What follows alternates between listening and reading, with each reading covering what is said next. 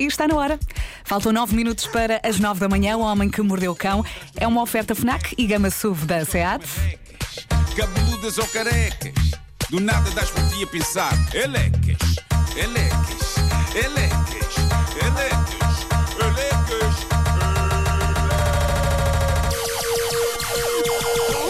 O homem que mordeu o cão traz-te o fim do mundo em cuecas. Elecas. Título deste episódio: As tortas linhas, porque Deus escreve direito, carrega pianos e veleja. Olhem que história bonita e mirabolante vem no jornal inglês Daily Mirror. Carrie Swinton é uma senhora inglesa. Ela lembra-se perfeitamente onde conheceu Mark, o amor da vida dela. Foi em 2011 e sabem onde é que foi que ela o conheceu? Onde? No Tinder. Conheceu, não, conheceu no casamento dela. Oi? E o detalhe que faz isso uma história especial é que, lá está, ele, ele não era a pessoa com quem ela estava a casar, ok? Era um dos convidados. Mas ela, ela era noiva. Ela era a noiva. Ia casar com alguém. Ia casar com alguém. E de repente na- olha, olha para o lado E um dos convidados era este senhor. e ela casou à mesma ou não? Casou à mesma. Não, é que isto, isto leva uma grande volta. O facto dele, dele, o amor da vida dela, estar no casamento dela. Está imortalizado em várias fotografias do- desse casamento dela. Lá está ele, o Mark, sem que nem ela nem ele naquele dia estivessem a imaginar nem de perto nem de longe Mas calma, as voltas que a vida ia dar. Ele foi ao casamento dela, mas não se conheciam. Era- Não se conheciam, era tipo um amigo do noivo, Ah, ou ok, uma coisa assim, mas ok. Uhum. que ela não conhecia. O casamento dela durou 4 anos. E em janeiro de 2015 ela divorciou-se. E seguiu-se um período na vida dela de relações fugazes e de dates, e a dada altura ela, com uma filha de 10 anos desse casamento, ah, ah, pensa: epá, chega, não, não quero voltar a casar. Não está a dar. Vou ficar solteira. A vida continua e de repente há um dia em que ela tem de fazer uma mudança e tem de transportar um piano. Então vai ao Facebook à procura de uma empresa que faça esse tipo de coisa e aparece um senhor à porta para levar a cabo a tarefa e ela pensa: Eu conheço esta casa de algum lado. Ele pensa a mesma coisa e chega à conclusão: Tu estavas no meu casamento, é assim eu era um convidado do teu casamento e não sei o quê.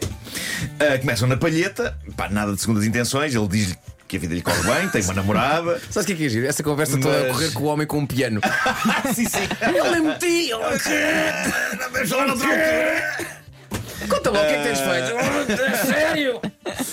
Mas, mas pronto, ele, ele diz-lhe que, que a vida lhe está a correr bem, tem aquela empresa, tem, tem uma namorada, mas eh, rapidamente se percebe que talvez a relação dele com a namorada já tenha tido melhores dias, porque uma semana depois do transporte do piano, diz ela, epá, eles estão a trocar mensagens todo o santo dia e a todas as horas. Foram rápidos. E um dia ele aparece-lhe à porta com um ramo de flores, flores que ela achou lindíssimas, e ele convidou-a para sair nesse dia, e foram sair, e de repente tudo fez sentido. E o que é mais espetacular é o quanto as coisas ainda fizeram mais sentido em dezembro de 2021, quando estas duas pessoas que se conheceram e que aparecem juntas.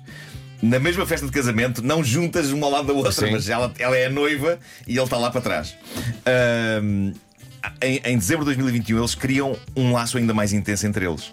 Porque o que se passa é que nessa altura o Mark ficou com uma doença genética nos rins, precisou de um dador. E quem era compatível? O amor de sua vida, a Carrie. E ela salvou-lhe a vida. O tipo que foram convidado no casamento dela com outro homem, o tipo que ela reencontra quando precisa de contratar alguém para lhe mudar um piano de casa e com quem ela mete conversa por se terem conhecido nesse casamento, o tipo por quem ela se apaixonou e a quem acabou a doar um rim que lhe salvou É a vidinha vida. a acontecer. Isto é incrível. É espetacular. Gigajogas da vida são algo extraordinário. Esta gigajoga aqueceu o coração. Agora vamos ver que efeito tem a próxima gigajoga. Bora! Que se passa onde? Passa-se na Marinha. Lá, lá, lá, lá, lá, lá, lá, lá, na Marinha. É isso. Eh, é uma história real enviada para o Reddit do Homem que Mordeu o Cão por um ouvinte que assina JCR Navy. JCR Navy! Lá, lá, lá, lá, lá, lá. Eu tenho que parar com isto. Bom, vamos então a este caso real passado em Portugal, a que o JCR. Tens que nos avisar com antecedência.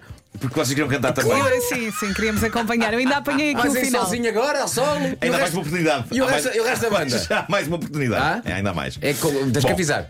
Vai ser o quê? É o na Marinha outra vez? Vamos, sim. Ok. Eh, vamos então a este caso real que se passa em Portugal. O JCR... Na Marinha, não é? Não, não, não, não, não. Ah, desculpa. O JCR, que mandou esta mensagem, chama a esta história o orgulho de uma nação. Vejamos então o que ele conta. Diz ele: Estávamos no ano de 1994 e eu, com 18 anos, na! Lá, lá, lá, lá, lá, lá, lá, na Marinha! Lá, lá, lá, lá, lá, lá, lá, lá. Aí acaba, é o segundo lá lá que acaba? É. Ok. Ah, e eu, com 18 anos, diz ele. Fazes muitas "Na perguntas." Marinha." Não, na Marinha de Guerra Portuguesa, a prestar serviço na Estação Radionaval da Horta. Ok?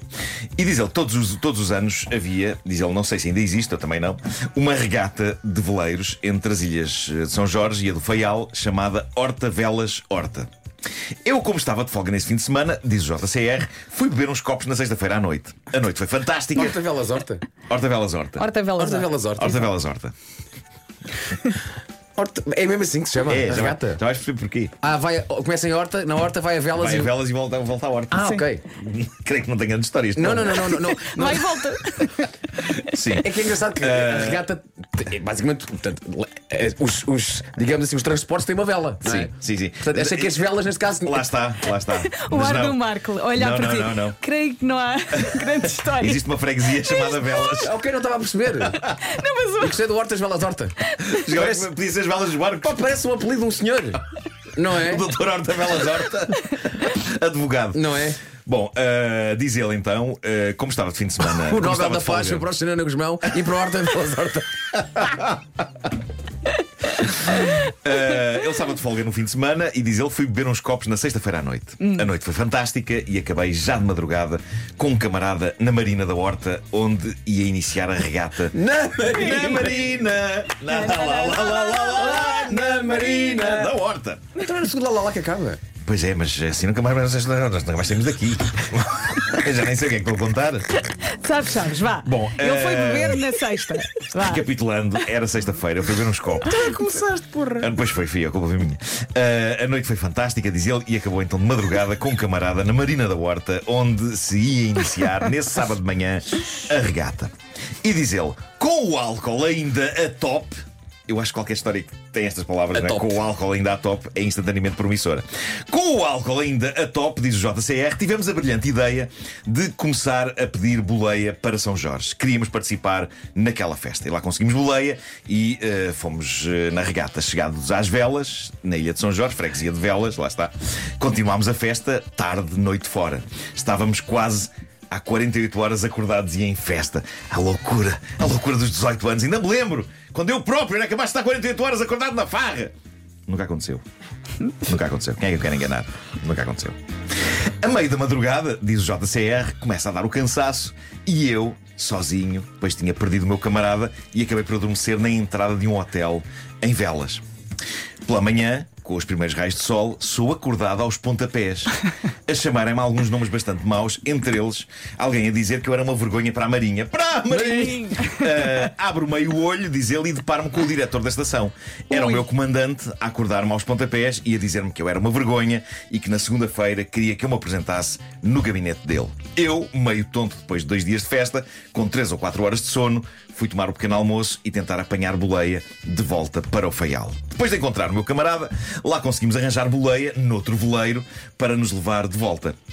Assim que saímos das velas, ah, diz o JCR, começamos a notar que o veleiro era especial. O velejador era um solitário e o veleiro era muito rápido. Mas calma, o veleiro era muito rápido ou com 3 horas de sono, após 48 horas acordado, qualquer coisa parece demasiado rápido. Eu acho que podia ser isto. Mas parece que não, parece que o veleiro era estupidamente veloz. Diz ele, era tão rápido que fomos os primeiros a chegar ao faial. E agora reparem no que aconteceu e imaginem um tipo que ainda está longe de curar a ressaca e que ainda está meio a dormir a passar por isto. Diz ele, na chegada do veleiro, grande festa, todos a celebrar. Eu e o meu camarada a olhar um para o outro epá, e a entrarmos na festa também. Eu acho maravilhoso que nem eles tivessem a perceber o que estava a acontecer. Embora no estado em que estavam, eu creio que tudo seria difícil para perceber o que estava a acontecer. Ah, na linha da frente, diz ele, estavam todas as entidades a felicitarem-nos. Entre eles estava o nosso comandante, o mesmo que tinha acordado aos pontapés, a dizer que eu era uma vergonha e que agora, bem alto, dizia: Vocês são o orgulho de uma nação. Dois militares da Marinha a ganhar a regata. Malta, eles só queriam uma boleia e entraram no veleiro que ganhou a competição. E não admira que o veleiro fosse na mecha, porque o velejador queria ganhar aquilo. E ganhou. E estes desgraçados que só queriam uma Eles boleia.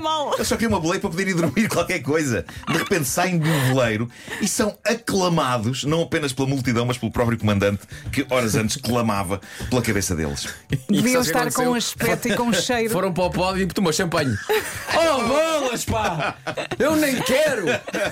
O nosso comandante diz ele a dizer que estava muito orgulhoso da nossa prestação, disse-nos que tínhamos de nos fardar de gala para estarmos na cerimónia para receber o troféu do primeiro lugar.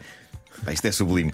E diz o JCR de notar, isto é sempre bom sublinhar, de notar que nem eu, nem o meu camarada percebíamos nada de voleiros, apesar de sermos da Marinha. Mas o, o velejador não disse nada. Não, epá, eles vestiram-se de gala, depois de 48 horas de bebedeira e farra, lá estavam fardados a rigor, com o velejador, a receber o troféu, dois tipos que só queriam uma boleia, e de facto o que eu acho mais espetacular aqui.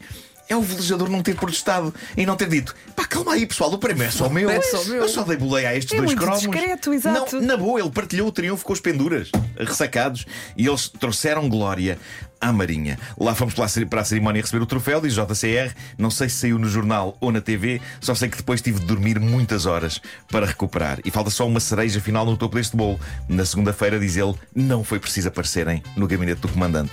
Pá, tudo perdoado. Claro. Que isto Epá, sirva de que lição. Que sirva de lição para todos os militares que nos ouvem. Se a coisa estiver complicada, se portarem mal e tiverem uma reprimenda no horizonte, malta, metam-se à pendura numa competição de qualquer Ganhem coisa. qualquer e coisa, ganhem, exato. ganhem. Estou aqui a pensar, imaginem só que o comandante faz desses dois ainda hoje um exemplo. e agora está a saber que aquilo vai- foi, foi tudo por água abaixo. Portanto, ele tem uma fotografia e chegam os miúdos novos e dizem: Malta, vocês esforcem-se que um dia serão como estes dois. Não pode É. Eu- estes não pode dois, né? E desmanchar. ele Orgulho da está a ouvir Marinha. isto neste momento e está a pensar. É pá, lindo, lindo. Mas agora, o próprio comandante tinha estado aos pontapés a um deles, eh, horas antes, não é? E Sim. de repente aí estão eles a sair do veleiro e, e o comandante. Bravo! Olha o contraste. Obrigado, obrigado, É quase história de filme, não é? obrigado Mesmo? pelo vosso serviço. És um bêbado, és uma vergonha. E de repente Qual consegue- oficial de cavalheiro? Sim, sim, sim. De repente ele supera tudo. É. Supera tudo. O Homem que Mordeu o Cão foi uma oferta FNAC.pt, uma janela aberta para todas as novidades. Foi também uma oferta Gama SUV da SEAT, agora com condições imperdíveis em SEAT.pt. O homem que mordeu o cão traz-te o fim do É, mundo grande história. Ele.